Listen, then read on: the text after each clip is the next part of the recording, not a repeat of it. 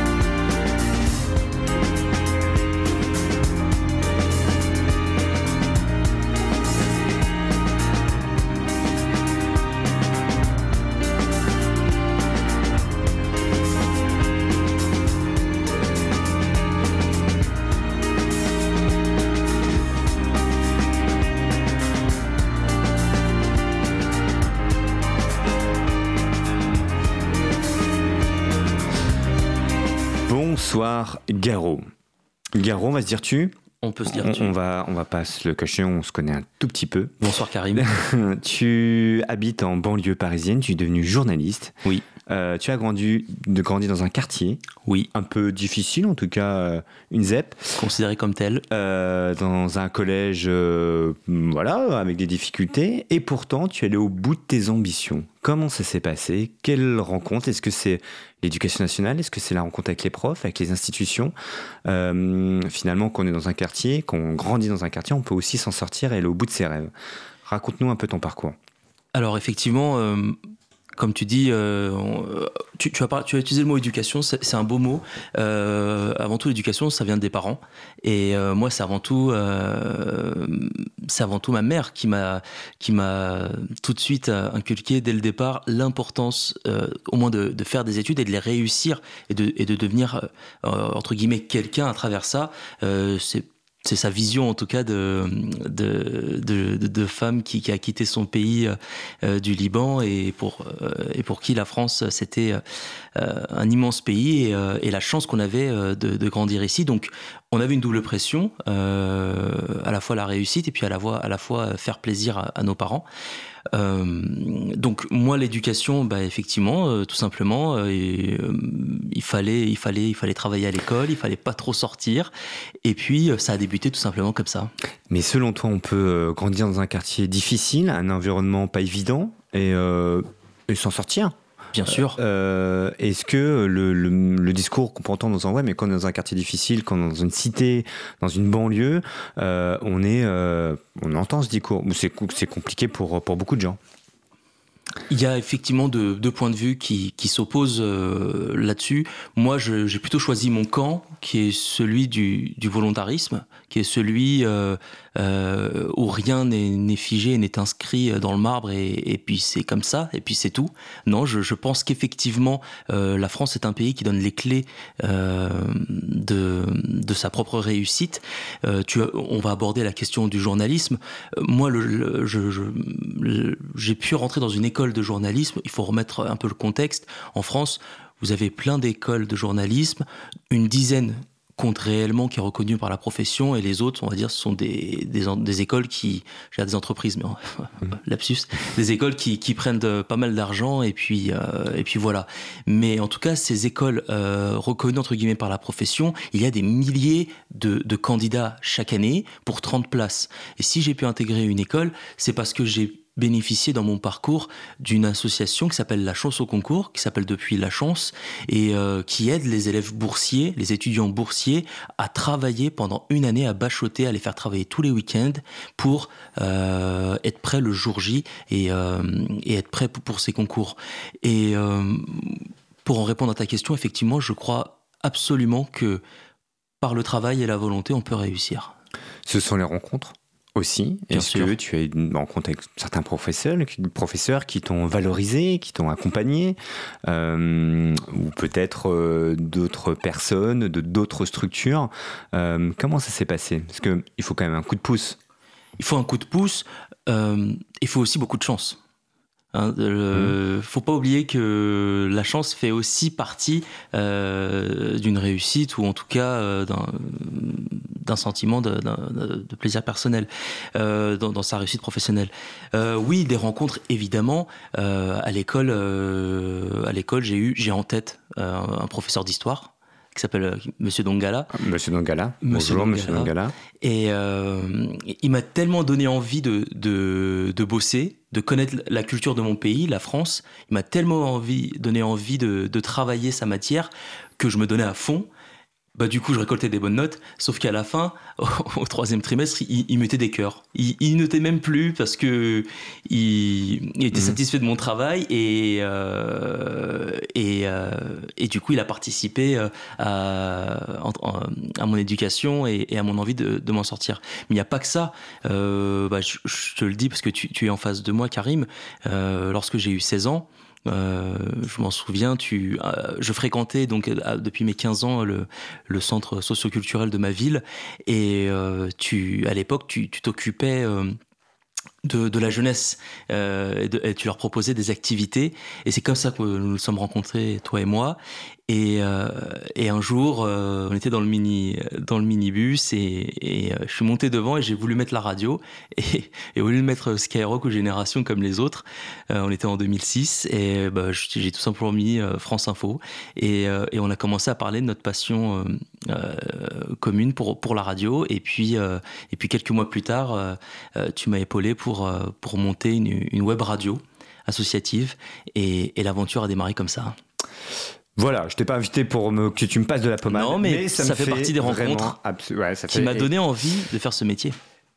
Eh bien merci, et ton parcours du coup est, un, est important pour nos auditeurs malgré tout, parce que ces quartiers, ces banlieues euh, où tu as grandi, on a l'impression qu'il y a euh, des difficultés de plus en plus, et l'actualité nous le dit, il y a quelques jours à Champigny-sur-Marne, je crois. Euh, et, pourtant, il y a des belles personnes comme toi qui peuvent s'en sortir. Qu'est-ce qu'on peut faire dans ces quartiers pour, pour que les choses changent Est-ce que tu penses que la République n'y est plus La sécurité, c'est terminé C'est des zones de non-droit Réellement? Et je parle à une personne qui a grandi donc qui connaît vraiment le quotidien de ces quartiers. Et j'y suis encore. Et tu y es encore? Et j'y suis encore, donc euh, j'ai pu voir, euh, j'ai eu 30 ans cette année, donc j'ai pu voir euh, une évolution. Bon anniversaire, Garo, tu as déjà 30 ans, ça me rajeunit pas.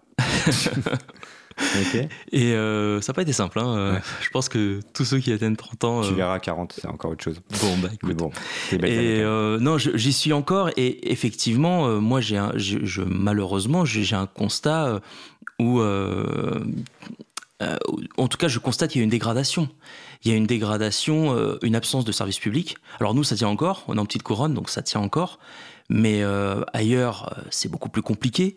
les postes ferment, parfois c'est même des services hospitaliers qui ferment, et, ainsi de suite. Donc du coup, des gens sont isolés Exactement, sont isolés et, euh, et ça participe à, euh, à euh, comment dire aux zones de non-droit. Le, le, fait qu'il n'y a pas de représentation, on les laisse.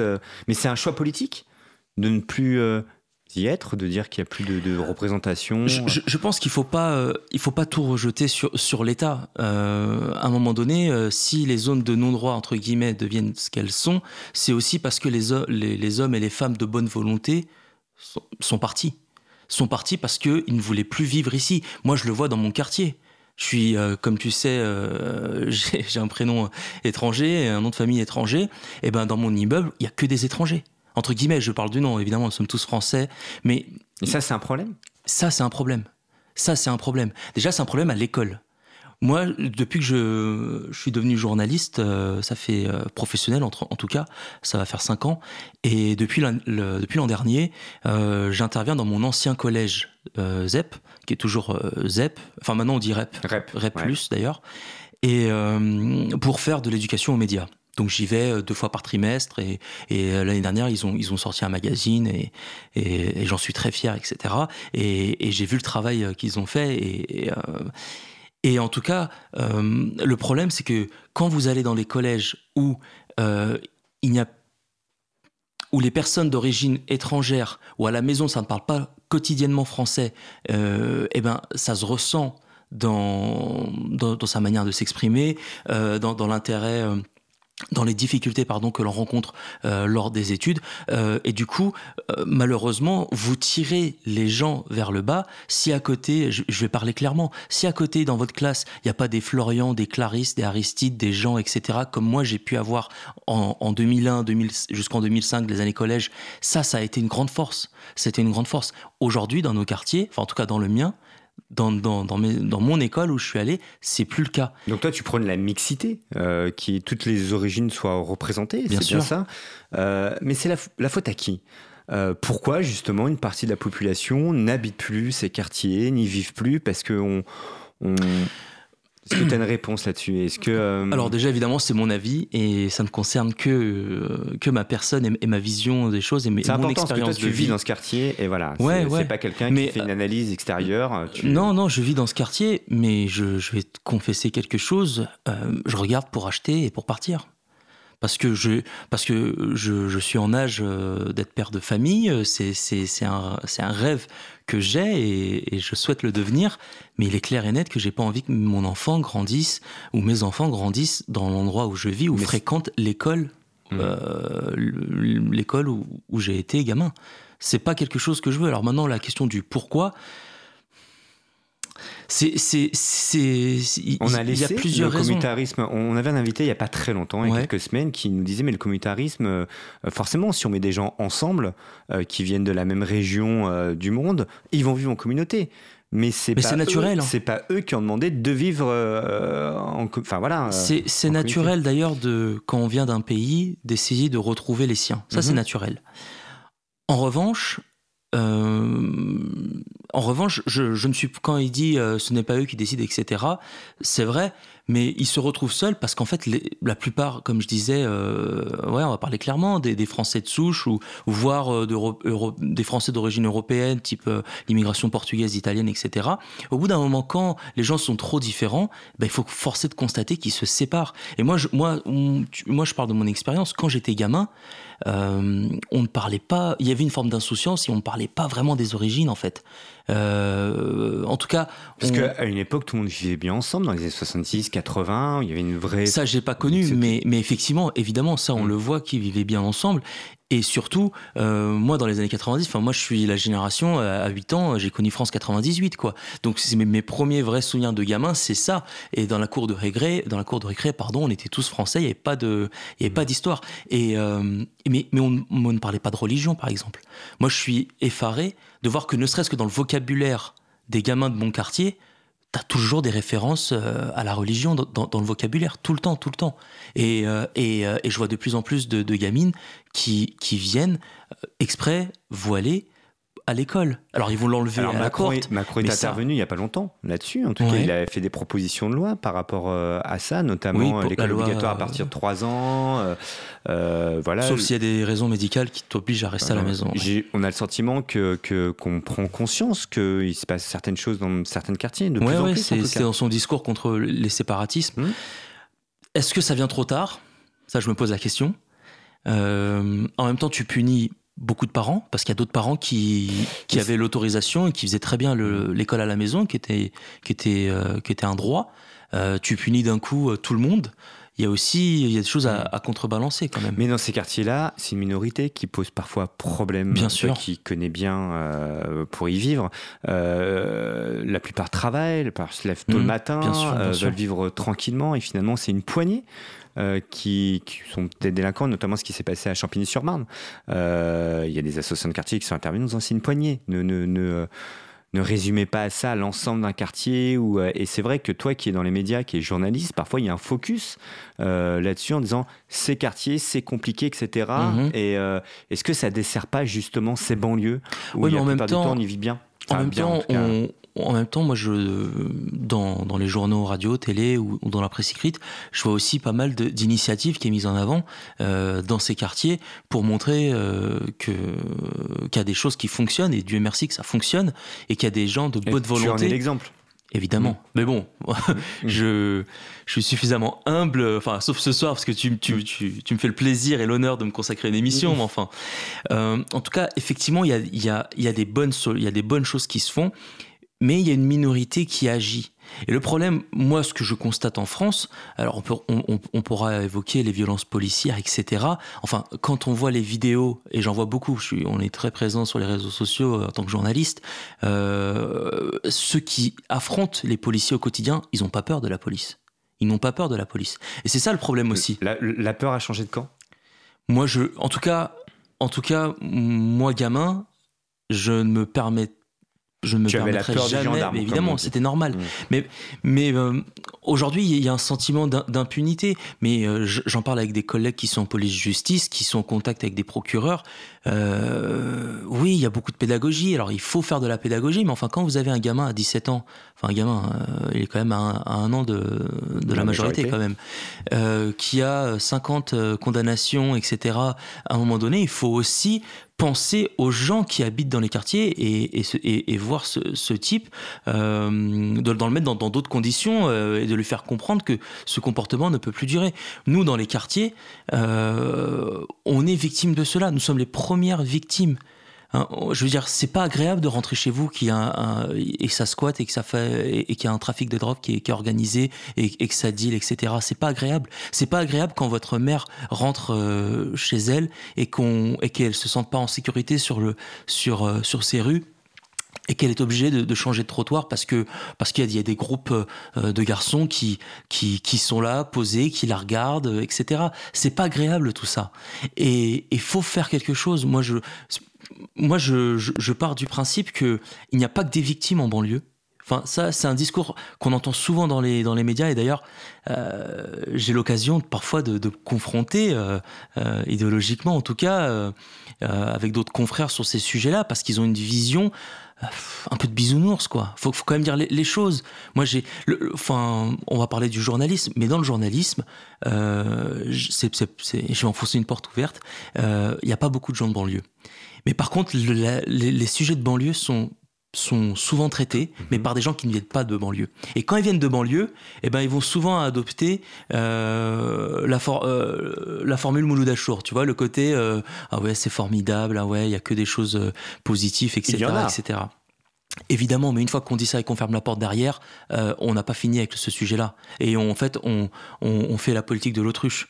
Et je, je pense que euh, je pense qu'il faut qu'on trouve une solution. Voilà, il faut trouver une solution. Ça passe par la fermeté. Je suis désolé de le dire, mais euh, ce qui se passe actuellement, mais c'est c'est donc là c'est le garrot citoyen qui parle. Euh, ouais, le citoyen concerné parce mmh. que euh, moi je suis désolé. Je, encore cet été, j'ai fait des lettres de, de dérogation pour que les donc des familles marocaines et maliennes, pour que leurs enfants d'origine, pour que leurs enfants n'aillent pas dans le collège et dans le lycée euh, de secteur qui est, qui est mal réputé et pour qu'ils aillent ailleurs pourquoi? Parce qu'ils voulaient pas qu'ils ils voulaient pas que leurs enfants se retrouvent dans euh, dans, dans, cet engrenage quoi. Mmh. Donc donc c'est une réalité. Il faut ouvrir les yeux et il faut nous aider. Et, et si et, et, si on continue à avoir une la politique de la pommade, c'est sans fin cette histoire. Tu es devenu journaliste, oui, Garo. Donc tu es le bout de tes rêves. Tu, tu tu as voulu devenir journaliste à partir de quel âge euh, Vraiment, tu t'es dit, euh, c'est ce que je veux faire et. Euh, euh... Je. Alors, c'est venu tard. C'est-à-dire que moi, j'ai fait de la radio à partir de mes 15-16 ans avec toi.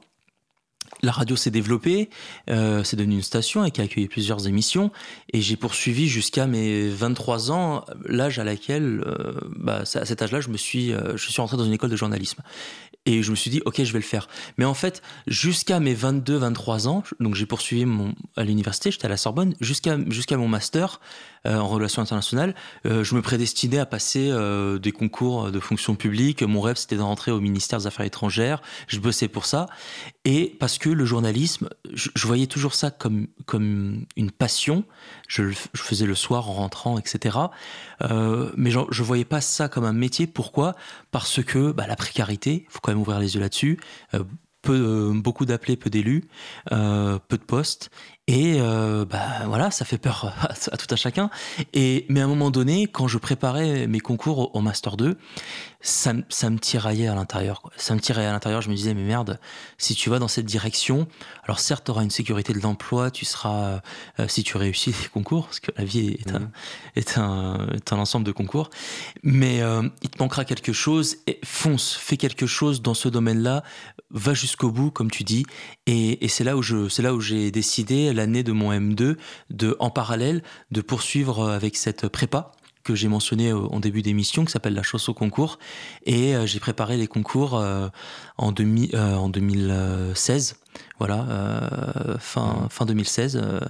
Et, et, je suis rentré du coup à l'école de journalisme de Bordeaux, l'IJBA. Tu as passé quelques années à Bordeaux. Deux ans à Bordeaux à la rentrée 2016. À l'époque, t'es sorti de la région parisienne, tu connaissais très peu la France finalement. Non, je connaissais que Lyon et, et, Marseille et, ses environs pour les vacances. Deux, trois cousins euh, là-bas. Voilà. Euh, et, ça t'a permis aussi de découvrir euh, ce pays que tu loues. C'est clair. Que tu, plus que tout, que tu aimes beaucoup ce pays. Alors c'est vrai que quand tu étais plus jeune, tu en parlais souvent.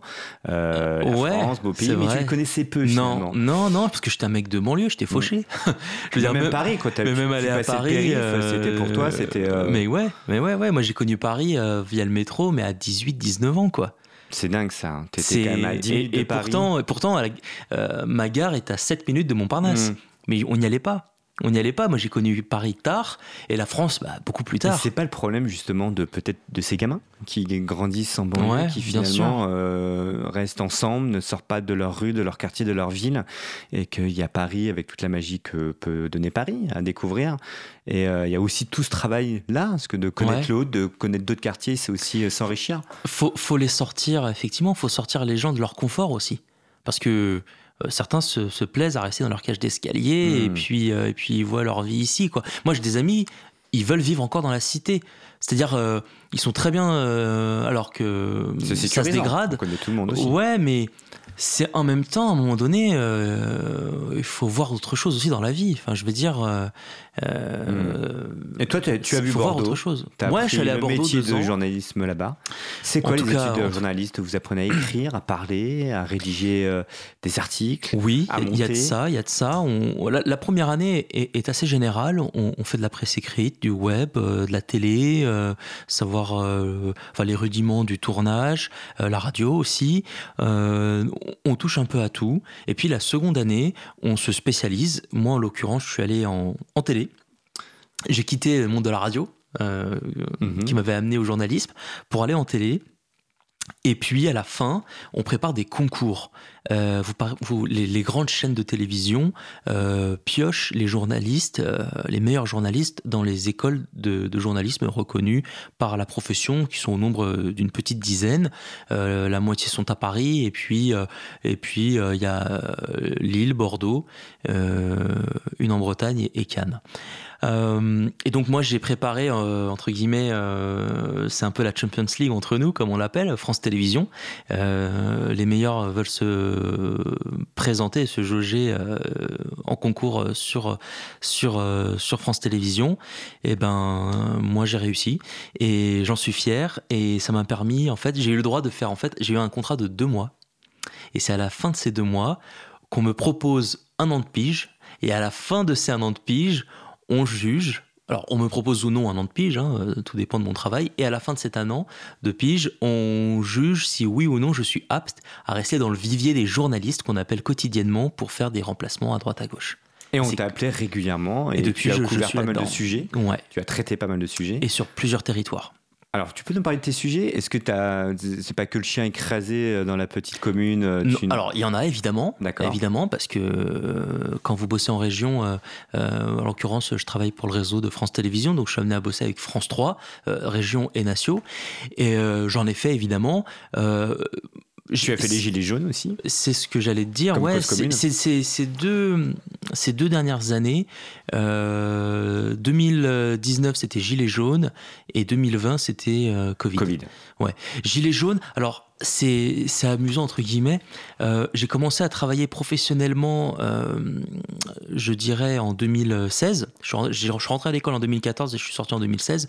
Donc je, je rentre en, en, 2016 et entre 2016 et 2018, je fais euh, les trois quarts des régions françaises. Euh, je couvre le territoire, les départements, etc. Et euh, bon, moi je découvre évidemment, je suis un francilien, je, sors de ma banlieue et je découvre la France, une partie de la France en tout cas, et, mais pas la France des métropoles, hein. la France des territoires, la France où les communes sont obligées de fusionner pour créer des écoles, etc. Et là, putain, je vois une misère, une misère. nous, on se plaint du manque de services publics, mais là-bas, eux, ils ont vraiment rien, quoi, ça, dans certains coins.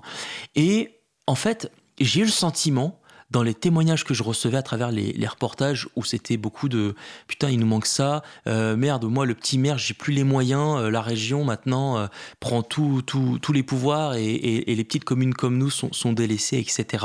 L'État, j'en parle pas. Et, donc la colère, je l'avais vue. Enfin, tous les journalistes de terrain, de PQR, tu etc. monter quelque chose. Alors, je ne savais pas que ça allait s'appeler gilet jaune. Je ne mhm. savais pas que ça allait prendre euh, ce, cette forme de, de, revendication.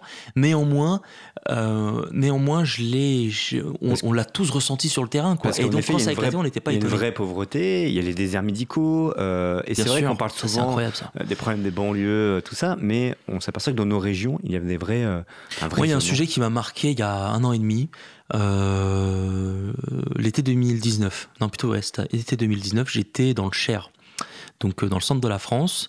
Euh, il y avait un type qui vivait à, Bourges, qui a fait un arrêt cardiaque. Et cet été-là, pendant deux semaines, les urgences, parce qu'il n'y avait pas suffisamment d'effectifs, ont fermé pendant deux semaines. Ce sont des urgences de Vierzon qui sont venues pour, euh, pour soigner, pour, le, pour soigner parce qu'ils ouais. le SAMU. Ils sont venus et euh, ça a duré quoi 30 minutes le temps qu'ils viennent? Sur le chemin du retour, le gars il est mort. Parce que, les, parce que euh, à côté de chez lui, les urgences avaient fermé. Et on avait fait un sujet là-dessus parce que on voit la misère quand même de, de, voilà de, de, hmm. ces coins et, et, et la précarité sanitaire quoi. C'est incroyable. C'était incroyable. Tu parles de précarité sanitaire, justement, c'est lié à l'actualité. Euh, tu penses qu'on a fait assez de choses dans les hôpitaux, là, pour affronter cette peut-être fameuse euh, deuxième vague ou pas? On en parle un peu. Euh, voilà, il y a des titres. Moi, des spécialistes que j'ai rencontrés, des, des et, le, personnel médical que j'ai pu rencontrer ces, ces, derniers mois, bah déjà, bravo, mmh. bravo, chapeau, parce que avec le peu de moyens qu'ils avaient au début euh, c'est pas, c'était pas évident. Euh, Mais là, ils sont repartis. Euh, et là, là, là, on repart, on repart. Alors maintenant, on a, on a des masques, on a, tout ça. Mm. peut-être qu'on manque, on manquera peut-être de lits, ça, ça, je ne sais pas. Quoique, il faut quand même tirer un, grand coup de chapeau à, cette capacité qu'on a eue de jongler entre les départements pour transférer les, les, les, mm. personnes qui en réa, etc. Ça, ça, ça a quand même sauvé des vies. Mais il est évident que, il est évident qu'on a appauvri notre, notre système euh, de santé. Et euh, moi, ça c'est ça c'est ma, conviction personnelle et je sors de mon cadre de, journaliste. Pour moi, la, santé ne doit pas répondre à un impératif euh, de gestion. Voilà, c'est peut-être là pour le coup ça, je, peux je peux comprendre que certains vont dire que c'est c'est bisounours etc. Mais enfin, il y a peut-être moyen de faire des économies ailleurs, mais de garantir quand même l'accès aux soins et, enfin je veux dire la France était reconnue pour avoir le meilleur système de santé au monde quoi. Mmh. Euh, et ben on, a vu que ce système de santé secteur qu'on va faire des économies la santé, peu bah importe. Bah c'est évident. Et, pour cela, il faut aussi mieux mieux mm. mieux payer les gens parce que c'est en fait on manque de gens. C'est ça qu'on comprend pas, c'est qu'on manque de personnel. Euh, on manque de personnel et dans certains endroits parce que un ils veulent pas aller là-bas et puis deux c'est mal payé. Il y a plein de métiers mm. dans le médical qui, qui, qui sont mal payés. Et d'ailleurs je sais pas si tu te souviens Karim, mais au moment du, au, début du confinement, les premières semaines, euh, on avait l'impression que tout allait révolutionner quand on entendait les discours des politiques. On avait l'impression que euh, ils avaient compris, qu'ils avaient compris que, en gros, mm. euh, que l'infirmière n'allait pas gagner que le SMIC, mais allait avoir une vraie revalorisation salariale. bah, on l'attend toujours. Alors oui, il y a eu le plan Ségur, mais bon. Les infirmières françaises sont les infirmières les moins payées, je crois, font partie des, salaires les, plus bas en Europe. Euh, tu parlais un petit peu euh, d'indépendance du journaliste. Tu disais, voilà, euh, est-ce qu'un journaliste est, indépendant réellement, toi qui es journaliste maintenant, ou est-ce que forcément dans son traitement de l'actualité, il y a une part de lui qui ressort Il y a une jolie affiche ici à Cause Commune, qui est là-haut, je la ferai voir après, au premier étage, où on voit que tous les médias sont détenus par des grands groupes finalement. Ouais, c'est une réalité. Est-ce que toi, tu le ressens dans ton boulot au quotidien, alors sans te griller au point de France Télévision, peut-être qu'ils t'écoutent un petit peu là, mais euh, est-ce que euh, tu, tu, peux ressentir qu'il y a des choses que tu ne peux pas traiter parce que, parce que ça va pas dans le sens euh, voilà, et tu disais c'est une réalité, en effet, tous les médias français sont détenus par des grands groupes. Oh ouais, alors j'ai pas tous les médias. Alors en tout cas, les grands médias, c'est sûr. Les grands médias, il y a des milliardaires qui sont derrière. C'est un fait. Parfois lié, au pouvoir aussi, lié. Oui, a des petites connaissances, des petites connexions. Voilà. après, après, après, le service public n'est pas détenu par un milliardaire. Non. Ça, on est, faut quand même, faut quand même le préciser. Maintenant, pour répondre à ta question, c'est 138 euros la redevance. Là, j'ai reçu mon ma taxe d'habitation. Très bien. Bah, j'espère que tu vas t'en acquitter parce que ça permet de payer des. Va te payer toi. Voilà, entre autres. et, euh, et puis ça nous permet de faire des, des reportages qu'on espère de qualité. Mhm. euh, maintenant, pour répondre à ta question, si on peut, si on peut tout dire, etc. Déjà, on fait des choix. Ça, il faut comprendre qu'on fait des choix. Toi-même, tu fais des choix quand tu fais cette émission, mhm. dans ton conducteur. Des choix éditoriaux. Tu fais des choix. Ce soir, on va parler de ça, etc. Eh ben, euh, pour le journalisme, tu, dois, tu as un temps donné. Ton journal fait peut-être à midi, il fait 12 minutes. Peut-être que le, euh, soir, il va faire 26 minutes. Tu as un temps donné. Moi, par exemple, euh, quand vous travaillez pour une région, par exemple, je sais pas, France 3 Normandie, France 3 Centre, etc. Bon, bah, vous êtes, vous, vous, devez parler de, de, tous les départements que vous couvrez. Et vous devez faire un équilibre entre l'actualité, entre guillemets, euh, sérieuse, urgente, quotidienne. Bon, évidemment, s'il y, a un attentat ou, une urgence euh, mmh. climatique, etc., ça va prendre, euh, ça va faire des gros titres et ça va durer tout le journal. Mais en tout cas, vous essayez de trouver un équilibre entre le sport, la culture, etc. Vous essayez de trouver un équilibre, donc forcément, vous faites des choix. Maintenant, ça, je tiens à te le dire, les yeux dans les yeux. Euh, on ne reçoit pas de coups de téléphone pour nous dire euh, vous devez parler de ça, ça vous allez l'éviter, etc. Et si jamais on reçoit un mail ça peut arriver. Euh, un élu ou autre nous dit, dis donc, vous avez dit ça, etc. Bon bah, cet élu, s'il a le droit, s'il a le droit, il a le droit mhm. à, répondre, il n'y a pas de souci. On va l'inviter sur, sur le plateau, ou alors on le fera parler sur un reportage, etc. Mais dans les différentes rédactions, en tout cas dans, dans les différentes chaînes, dans les radios, on a l'impression que c'est le même traitement de l'actualité?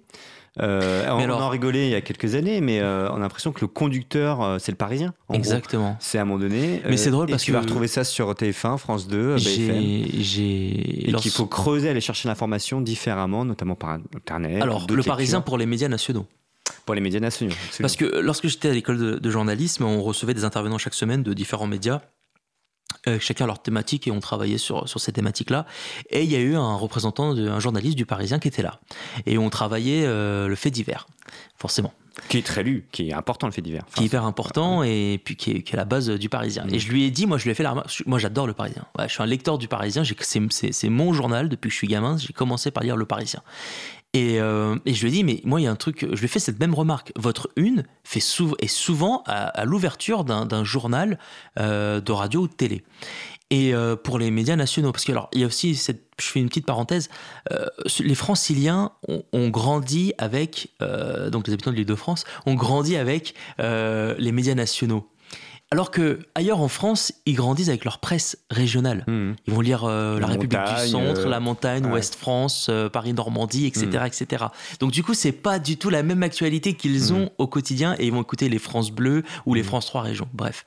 Donc nous, on grandit euh, avec ça. Donc on voit le matin la, la, une du Parisien et on voit le soir sur la 2, ça fait l'ouverture du journal. En fait, il y a une formule une formule assez célèbre où en gros, euh, effectivement, les Parisiens, de, enfin, la presse écrite euh, fait le travail, le matin, euh, très tôt le matin, la radio lit le journal, et puis le soir, euh, les journalistes de télé, à partir de 14-15 heures, écoutent la radio et lisent le journal. Donc forcément, les, les, les, les, informations sont, se recoupent et sont... Mais du coup, l'information qu'on nous transmet, finalement, elle est, euh, elle est sélectionnée, et si on veut chercher de la vraie information et creuser des sujets, est-ce qu'il faut passer par des médias télé, radio? Après, est-ce que tu as eu l'impression d'avoir raté un, un événement important qui s'est déroulé en France ces derniers temps? Non pas important. Mais si je veux, on va en parler juste après la pause musicale, par exemple du Liban, de ce qui se passe en ce moment, enfin du Liban, de l'Arménie, euh, du conflit qu'il y a actuellement. Euh, si tu veux creuser le sujet, tu as l'impression que c'est pas assez creusé, en tout cas au quotidien, euh, en télé, en radio. voilà, il faut, il faut s'alimenter de lecture. moi, je tiens.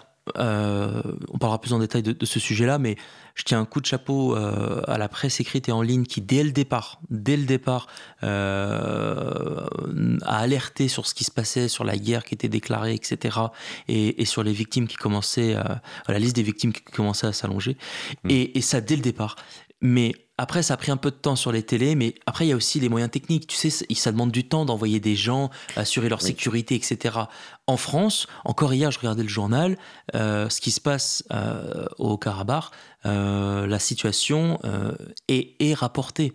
ça prend du temps, mais c'est sûr que là, je te rejoins en règle générale, nous manquons, mais par manque de moyens, euh, d'une belle page internationale comme on, pouvait le voir lorsqu'on était plus jeune. Et ça, ça nous manque. Mais c'est essentiellement un manque de moyens.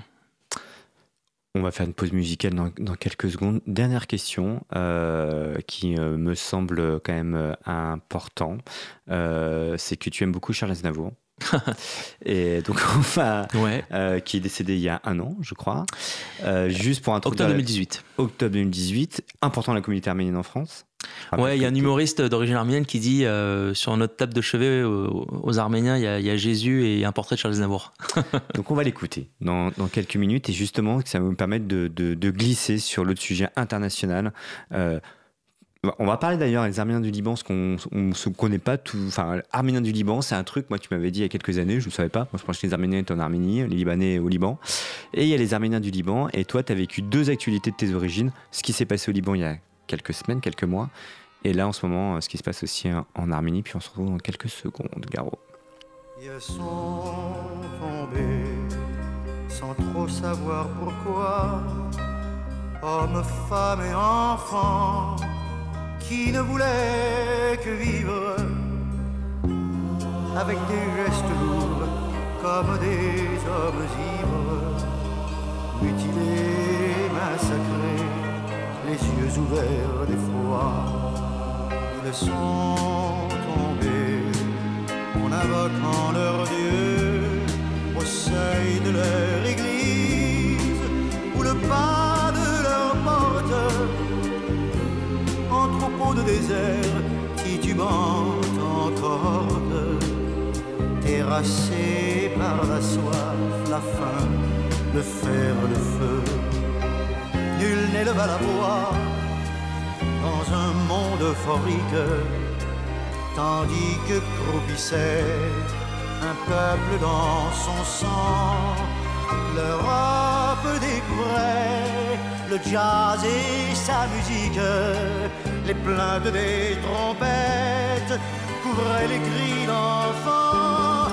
Ils sont tombés pudiquement sans bruit, par milliers, par millions, sans que le monde bouge, devenant un instant minuscule fleur rouge, recouvert par un vent de sable, et puis Cause commune, cause-commune.fr 93.1 Ils sont tombés, les yeux pleins de soleil, comme un oiseau qu'envole une balle fracasse. Pour mourir n'importe où et sans laisser de traces, ignorés, oubliés dans leur dernier sommeil ils sont tombés en croyant ingénus que leurs enfants pourraient continuer leur enfance, qu'un jour ils fouleraient des terres d'espérance dans des pays ouverts d'hommes aux mains tendues. Moi, je suis de ce peuple dort sans sépulture, qu'a choisi de mourir sans abdiquer sa foi, qui n'a jamais baissé la tête sous l'injure, qui survit malgré tout et qui ne se plaint pas. Ils sont tombés pour entrer dans la nuit éternelle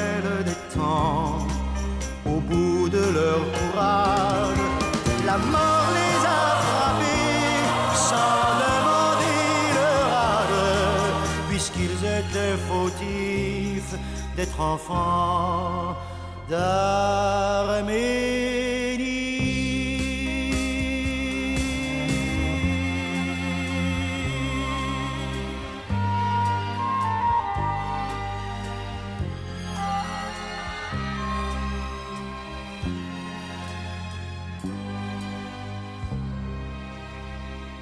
On, on va donner le numéro de téléphone parce que c'est vrai qu'on le donne jamais si des auditeurs veulent intervenir au 01 77 72 75 04 01 77 62 75 04. Je pas aussi votre parcours, échanger avec Garo. On, on va parler de ce qui se passe. Alors, tu me disais en antenne, c'est le haut calabar. On dit, moi je dis carabacha, je fais un mélange de bachata, de caraba, bref. C'est lecture de Tintin et Capitaine Haddock. Ouais, c'est ça. C'est- Ça remonte. Euh, juste avant d'aborder ce sujet, euh, qui voilà, assez conséquent malgré tout, je voulais juste parler de BFM, que tu connais, Ouais. BFM TV. ouais, ouais, je On en l'ai- parlait souvent ici, euh, voilà, en antenne, en radio, tout ça, le traitement médiatique de BFM, notamment avec ce qui se passe avec le Covid. Est-ce que le fait de faire peur avec des gros titres aux gens, euh, voilà, notamment sur quand tu déroules euh, sur les réseaux sociaux, tu t'aperçois que 80% de leurs euh, gros titres, c'est des trucs qui font flipper. Est-ce que toi qui es dans les coulisses, c'est une stratégie pour qu'on clique dessus et que la, voilà, on sait très bien que les, journaux avec des gros titres bien flippants, c'est ce qu'ils vendent plus. Est-ce que tu crois que c'est aussi un choix euh, éditorial euh, Il faut mettre des choses en avant? Moi, le, voilà, pendant le confinement, le Covid, tu lisais BFM, t'étais pas bien, quoi. Ouais. Euh, mais en même temps, est-ce qu'il y avait autre chose dans l'actualité? C'est ça aussi la question. C'est ça prend de la place euh, le, le Covid, Euh, la Covid d'ailleurs, la Covid. Ouais, alors, euh, on, s'y fait pas, hein, un plein qui disent encore le ouais. Covid. hein. La Wi-Fi, Euh, le Wi-Fi, la Covid, le Covid. Mais pour, pour répondre plus directement à ta question, bon déjà, je, durant la période du confinement et de confinement, etc., je, je- je n'ai pas travaillé à BFM. Néanmoins, je pense que euh, Il y a une défiance d'ailleurs avec BFM, notamment avec les Gilets jaunes, c'était compliqué pour eux d'aller Ouais. sur le terrain. Et ce qui, ce qui est étrange d'ailleurs, parce que cette chaîne est à la fois ultra décriée, mais vous allez dans n'importe quel café, euh, chez un coiffeur, etc. euh, dès qu'on met, qu'on met une chaîne d'information, c'est BFM. Alors, le- la différence, c'est que ce que je dis à mes collègues qui font des duplex, euh, c'est drôle parce qu'on te voit à l'écran, mais en fait, les gens ils coupent le son. Du coup, ils lisent les bandeaux, Ah oui. ils lisent les bandeaux en dessous, donc on sait jamais ce que tu racontes. Euh, mais euh, Mais sur, sur euh, le fait de mettre des gros titres flippants, enfin, euh, voilà, écoute, je est-ce sais pas si c'est un choix. euh, Vous avez pas appris ça à l'école mais- de journalisme? Non, alors évidemment, je pense qu'il y a, y a un peu l'art de la punchline, quoi. Forcément, forcément. Euh, maintenant, euh, maintenant, comme tu dis, ce sont des choix éditoriaux. Euh, BFM va vouloir parler de tout ce qui est autour du Covid-19 à travers différents angles. Donc ça peut être économique, désastre économique. Bah, en même temps, euh, faut se réveiller, les gars. On va voir d'ici six mois, quand la perfusion de l'État va se terminer, ça va être douloureux pour beaucoup de personnes, quoi. Et puis évidemment la crise sanitaire, etc. Donc moi, ça, moi, ça- alors je l'ai pas ressenti comme tel, mais en même temps, je suis pas non plus un, un téléspectateur assidu de BFM TV, c'est peut-être pour ça. Tu regardes ta Euh, chaîne, toi. Tu regardes France 3, Île-de-France. Ouais, mais je suis beaucoup sur euh, sur les réseaux aussi, Mhm. donc finalement, je, gagne, je regarde de moins en moins la télé. D'ailleurs, les adolescents aujourd'hui, les jeunes s'informent sur les réseaux sociaux beaucoup Ouais. plus qu'en radio que. que Ces derniers mois, j'ai eu la chance de, pour une chaîne de, de, de créer des modules à destination euh, soit du, donc du journal et du web. Et on était à la rencontre des lycéens euh, un peu partout et euh, sur, plusieurs thématiques. Et j'ai été frappé de voir à quel point ils regardaient plus beaucoup la télé, euh, à part évidemment Colanta, Danse avec les stars, etc. Mais bon, mais sinon, l'information passe par euh, Hugo Décrypte, passe euh, par euh, mais même les médias. Il faut quand même préciser que Le Monde, etc. sont sur Snapchat, sont sur Instagram, font des stories, euh, bientôt sur TikTok, j'imagine. Euh, on Et ça essaye va pas de- sur, AP. ces nouveaux supports vont surplanter, je pense, euh, les supports existants aujourd'hui. Bah, la télé a toujours une force de frappe euh, importante quand même. Euh, Les gens, quand il y a un attentat, tu regardes, enfin, tu vas, tu vas avoir un œil sur Twitter pour, pour, pour voir ce qui se dit, mais tu vas mettre une chaîne d'information ou, ou l'édition spéciale de la 2 ou la 1, quoi. La radio a bien fonctionné pendant le confinement. Ça a été aussi quand même un, un relais euh, Mm. qui est revenu. Le Haut-Karabakh. Ouais. Euh, Qu'est-ce qui se passe exactement en deux mots, toi qui, qui as certainement étudié? Alors ouais, c'est pas évident. En deux En deux mots. c'est pas simple. Euh, c'est quand même au port de l'Europe, c'est pas très loin. Euh, on a l'impression que ce peuple arménien morfle tout le temps. Euh, donc si j'ai bien compris, il y a une petite région qui est entre deux pays. Ouais, en fait, on est euh, donc c'est une guerre qui se passe à 5000 km d'ici, quoi. Euh, concrètement, euh, voilà, concrètement, euh, on est dans, enfin, nous sommes dans le Caucase. À- au, au nord, tu as la Russie. À l'est, tu as la Turquie. Au sud, tu as l'Iran. Et sur le plateau oriental de l'Arménie, tu as une, une enclave en territoire azerbaïdjanaise euh, qu'en France on appelle le Haut-Karabakh, mais que les Arméniens appellent Artsakh, euh, euh, qui est une, une république Qui appartient à qui du coup? qui- alors c'est une enclave en territoire azerbaïdjanaise qui est peuplée à 95-97% euh, d'Arméniens qui sont là depuis euh, des millénaires. Enfin, faut quand même. euh, c'est en fait, si tu veux, euh, pour être plus concret, euh, parce que Mais qui détient ce territoire, Garo alors concrètement, ça, hein. concrètement, ce, ce conflit, tu as deux principes qui s'opposent. Ce conflit, tu depuis euh, 94, euh, de fait, euh, la, la République d'Artsakh euh, vit en autonomie et vit en sécession de l'Azerbaïdjan pour des raisons qu'on pourrait évoquer. Euh, mais concrètement, il y a la guerre parce que tu as deux principes traditionnels qui s'opposent. Tu as à la fois le principe d'intégrité territoriale qui est revendiqué par l'Azerbaïdjan, à mon sens pour des raisons fallacieuses et, et, et dangereuses euh, si réussissent euh, ce qu'ils sont en train d'entreprendre. Dangereuse, je parle euh, de, disparition ethnique parce que concrètement c'est ce qui peut se passer quoi. Et donc tu as à la fois les revendications d'intégrité territoriale, mais tu as aussi le droit des peuples à disposer d'eux-mêmes, l'autodétermination qui, est un principe universel et que réclament les Arméniens qui vivent sur le territoire d'Artsakh. Alors qui détient ce territoire réellement Donc du coup, c'est- autonome? C'est euh, autonome. Il y, a un, il y a un République. président, il y a un parlement, il y a des députés. C'est 150 000 personnes qui vivent euh, sur ce territoire-là, euh, soutenues par euh, l'Arménie, leurs voisins. Alors quel est l'objectif du conflit? C'est de récupérer ce territoire En fait, si tu veux, ce, ce conflit, il faut comprendre que ce- on parle avec un, le peuple arménien, c'est un peuple qui a des, plusieurs milliers d'an- d'années, quoi. Je veux dire, pour les Arméniens, cette région, c'est le berceau historique de la Grande Arménie.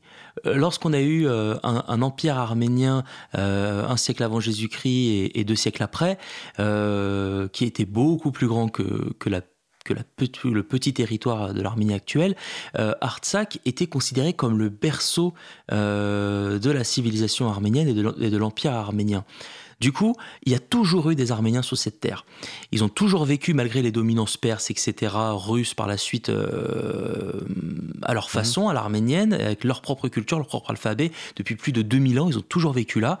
Et ce qui s'est passé, c'est qu'en 1921, tu as Joseph Staline, qui était à l'époque euh, commissaire des nationalités euh, pour l'URSS, qui, pour le, le plusieurs fameux raisons, Staline, euh, Joseph. Ah, le- le vrai Staline. qui pour plusieurs raisons a décidé,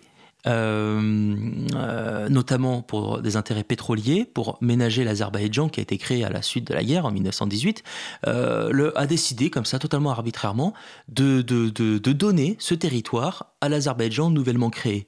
Et du coup, ça a forcément créé un déséquilibre puisque tu as, une puissance, euh, un pays musulman euh, qui en plus ce que les Azerbaï- Azerbaïdjanais qu'on appelle aujourd'hui, c'était les Tatars du Caucase qui ont participé au génocide arménien de 1915. Donc eux, ils ont du sang aussi sur les mains. Donc du coup, tu, tu, tu mets cette population dans les mains de leurs bourreaux et à, partir comme ça arbitrairement, tu vois, euh, au, début des années 20. Et donc du coup, tout au long de l'URSS, il y a eu, euh, comme prévoit la législation, enfin le, le- le règlement intérieur entre guillemets, la constitution euh, de l'URSS, des demandes, des référendums, des, des demandes, de, des pétitions signées, etc. de ce peuple arménien qui voulaient revenir, sur, euh, au moins être attachés à l'Arménie euh, URSS, ça a toujours été euh, refusé et réprimé dans des bas de sang. Il y a eu, il y a eu la guerre euh, de 88 à 94, plus de 30 000 morts sur ce territoire-là, et ça a abouti donc à un statut, à un cessez-le-feu. Qui un- dure depuis. qui, ouais, mais c'est un cessez-le-feu qui a été violé, mais pff, plusieurs centaines de fois euh, euh, depuis, depuis 30 ans. Euh, et parce que les Azéris sont dans un. Ils s'en foutent, eux. Il n'y a, a pas- il y a quasiment pas d'Azéris il y a qui vivent là. pour Mais ils- non, il n'y a pas d'intérêt. Pour eux, c'est. c'est Comment dirais-je C'est euh, une ambition euh, nationaliste euh, de se dire, de dire voilà, ce sont nos territoires, on va les, on va, on, on va les Mhm. récupérer, quitte à tous les tuer. Et le problème aujourd'hui, c'est que on n'est plus en 1915. À l'époque, les Arméniens qui vivaient dans l'Empire ottoman, parfaitement intégrés, c'était un peuple euh, d'intellectuels, de commerçants, de scientifiques, d'artisans, etc. Mais c'était pas forcément un peuple militaire comme, comme ils l'ont été euh, euh, des siècles auparavant. Et donc aujourd'hui, les Arméniens, ils savent se défendre. Et ils vont se défendre. Et ils se défendent. Donc c'est la guerre. Et là, c'est pour ça que c'est la guerre. Donc, c'est clair et net. Eux, ils vont, les Arméniens ne vont pas quitter ce territoire. Ils vont pas, ils vont pas se laisser chasser et ni se laisser tuer en, en- en silence. Et de l'autre côté, tu as l'Azerbaïdjan qui, pour des, raisons- pour des raisons nationalistes, épaulé, il faut en parler, par la Turquie, qui, qui- tu sais, il y a une formule célèbre, c'est deux, deux pays, une nation. hein. C'est comme ça Mhm. qu'ils se réfèrent, parce que l'Azerbaïdjan est, est turcophone. Donc, ces deux pays euh, font la guerre euh, à, à la, à la République euh, du Haut-Karabakh euh, ou à la République d'Artsakh, comme on dit Mhm. en arménien, et, et, et- et- et ces gens sont soutenus évidemment par leurs frères arméniens. Donc soutenu par la Turquie, par Erdogan. Euh, on- moi j'ai lu aussi qu'il y avait des, euh, des djihadistes qui étaient euh, vérifiés, authentifiés, Ah non, mais ça, c'est. qui, qui ont rejoint les troupes. Ça a été prouvé. Ça même, si tu veux, la guerre a été déclarée le 27 septembre par l'Azerbaïdjan. Ils ont brisé le cessez-le-feu, ils ont commencé à attaquer euh, Stepanakert, etc., la, capitale euh, du Haut-Karabakh.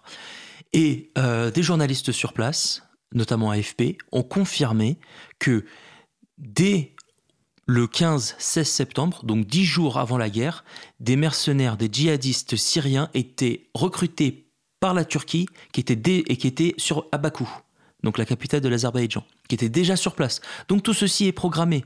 Et aujourd'hui, euh, aujourd'hui, les relations diplomatiques du coup entre la Turquie, c'est déjà assez compliqué, et l'Europe et euh, euh, la France. Macron il se positionne comment là par rapport à ça? Il soutient les Arméniens? Il soutient- Macron déjà a, a un antécédent avec euh, Erdogan puisqu'il s'est opposé cet été euh, à la présence dans les eaux grecques euh, de bateaux euh, Mhm. euh, turcs, etc. Euh, en plus, la Turquie euh, joue contre nous en Libye en soutenant euh, des forces terroristes. Donc, si tu veux, euh, la Turquie, en fait, elle essaye de maquiller des crises internes, économiques, ils sont en grande difficulté, en, en, adoptant un discours ultranationaliste, en faisant la guerre à peu près dans 8 ou 9 pays euh, actuellement. Je pense que ça doit être euh, peut-être derrière les États-Unis la nation la plus présente militairement dans le monde, euh, dans différents pays. Et, pour eux, euh, pour eux, bah, c'est une manière de, masquer et d'étouffer ce qui se passe dans leur pays actuellement, quoi. Et je tiens juste à préciser que le niveau de haine est tel chez les Azéris et les, Turcs que ils, ils considèrent, les, ils appellent les Arméniens, donc les survivants du génocide, euh, nous, ils nous appellent les restes de l'épée. Les restes de l'épée, ça veut dire qu'ils nous considèrent comme ceux qui n'ont pas été tués par leur épée. Et ils sont toujours dans ce, dans, ce discours-là. C'est pour ça que aujourd'hui, euh, au-delà du cessez-le-feu, moi je demande euh, à ce que la France reconnaisse la République d'Artsakh, reconnaisse le Haut-Karabakh comme un État, puisque euh, comment dirais-je, euh, quand, vous nation- enfin, quand vous reconnaissez cet État, ça va leur garantir euh, une forme de sécurité, et c'est la- le seul moyen pour ces gens-là euh, de, de, de- de vivre en, en sécurité en, en, pouvant créer des, Cet des État accords. actuellement n'est pas reconnu? Non, par aucun, aucun pays membre de l'ONU. Nos membres de l'ONU, ils ne sont pas Ils représentés. sont, ils sont pas, ils sont pas reconnus, mais du coup, comme je l'ai dit, on est face à un dilemme.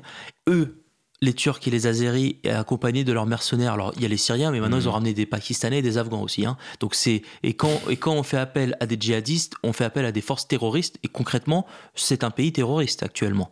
Donc il faut quand même aussi se, se poser des questions, sachant que la Turquie, elle est euh, elle est euh, armée euh, par la Russie et aussi par l'OTAN. Donc ça, on pose ça pose les questions Justement. Poutine se positionne comment euh, La Russie euh, Parce qu'il y a une histoire Depuis des avec, années, avec l'Arménie. Bien sûr, bien sûr. Bah, ils ont ils ont Ils euh, étaient d'ailleurs russophones à une époque. Ils le sont toujours, ils le sont Toujours. tous les jours, mais comme en Azerbaïdjan. En fait, la, la, la, la Russie essaie de ménager, a essayé de ménager pendant longtemps les deux pays. En, en fait, tout simplement pour, pour être un peu le. Dans ce, c'est leur précaré pour eux, c'est leur précaré naturel. Donc en gros, bon, les enfants, arrêtez de vous disputer. On va vous vendre des armes aux uns, on va vous vendre des armes aux autres. Et puis, et puis, et puis voilà, ça, c'est, ça a toujours été Ce comme sera ça. quoi l'issue, Garo, tu crois, de, de ça? Je- honnêtement, pour l'instant- de l'ingérence? Honnêtement, pour l'instant, Lavrov, alors la, la- la Russie et l'Arménie ont un accord depuis 2002 de défense euh, mutuelle. Euh, si l'Arménie est attaquée, euh, les Russes doivent intervenir. Sauf que ça ne, ça ne, cet accord ne prend pas en compte la zone du Haut-Karabakh. Cet état, d'accord. Voilà. Et donc, du coup, euh, là, pour l'instant, il y a eu un cessez-le-feu, mais qui a été immédiatement. euh, il devait rentrer en vigueur le lundi euh, à, midi, enfin le vendredi. heures, mais- même pas. Dix Mm. minutes après, les, les ont commencé à bombarder une ville. Donc, et évidemment, les Arméniens, Les bah, ils ont répliqué. Mm. Donc, donc, du coup, ça, c'est un cessez-le-feu qui est très fragile. Ça va, euh, je sais pas si ça peut se casser ou non. Euh, en tout cas, moi, tu me dis aujourd'hui, c'est quoi la solution? Je n'en vois pas. Les Arméniens vont pas se laisser tuer ou chasser de leur terre où ils sont depuis plus de 2000 ans. C'est fini. Euh, sont- on n'est plus au temps du génocide. Et de l'autre côté, ils, sont, ils nous voient comme euh, des vermines qu'il faut exterminer et, et- et dans un esprit de, de, de reconquête nationaliste. Il y a un exode des civils important là sur Erevan. La moitié du Haut-Karabakh a, a été évacuée. partis. A été évacuée. Euh, C'est un champ de bataille. C'est un champ de bataille. Je vous invite à regarder les, les reportages euh, de la journaliste Marise Burgot, grand reporter à France 2, le- la semaine dernière, qui était sur place, l'une des rares, enfin une des équipes Mhm. euh, qui a pu euh, vivre le, le champ de bataille et qui raconte ce quotidien. Pour finir, il nous reste deux minutes quand même. On va parler de deux mots du Liban, ce qui Oui. s'est passé il y a quelques mois maintenant. Euh, cette ouais. explosion impressionnante. Alors, il faut savoir un point d'histoire des Arméniens du Liban. Ça existe. Voilà, des Arméniens qui ont. Oui. Ah, on pourra faire encore une heure mais euh, d'histoire, mais euh, voilà, qui, qui ont fui à un moment donné certainement le pays pour euh, diverses raisons. En fait, les Arméniens du Liban sont les survivants du génocide. Ils sont arrivés, euh, ceux qui ont traversé le désert, euh, le désert de Daesh, d'accord. D'ailleurs, hein, c'est là où on a fait les affrontements il y a quelques années. euh, C'est Mhm. le même désert où où il y a où les Arméniens euh, rescapés, enfin ceux qui n'ont pas été massacrés sur place, ont été déportés. Et ceux qui restaient encore après cette marche euh, forcée euh, sont arri- sont arrivés euh, en Irak, en, en Syrie Donc au et au début Liban. du siècle dernier, du coup, c'est ça Euh, euh, ouais, en au- au- 1900. autour de 1916-1917. D'accord. Une grosse communauté là-bas. Et donc, euh, effectivement, ils ont été accueillis par les Libanais qui leur ont donné euh, une partie, euh, un marécage en fait à l'époque. Ah, Intégré à la population aujourd'hui. Voilà, ça, Ouais. ils ont, ils ont, et qui, donc ils ont aménagé leur quartier. euh, et en fait, le quartier arménien est, est à 2 km du port de l'explosion. Donc moi, j'ai encore de la famille qui, qui, qui, qui, qui- vit sur place. Bon, Dieu merci, eux, ça va. Ils n'ont pas eu de blessures physiques. En tout cas, tout a été soufflé, tout le quartier. Et en fait, il y a un truc qui me... ce peuple euh, libanais a connu la guerre, des années de guerre, des années de guerre. Et même dans la guerre, même dans les attentats qui ont suivi, etc., il y avait toujours une joie de vivre. Mais là, là, dans ma famille, euh, ils ont tous envie de se casser.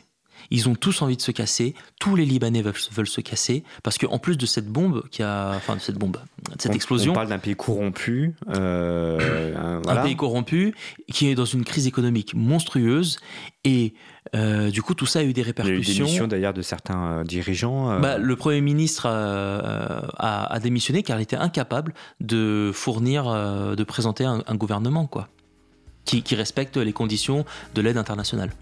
Le Liban va s'en sortir aussi? Bah, J'espère. C'est un, magnifique pays et il faut, Francophone. il faut bien aime sûr, bien, ami de la France aussi. bien sûr.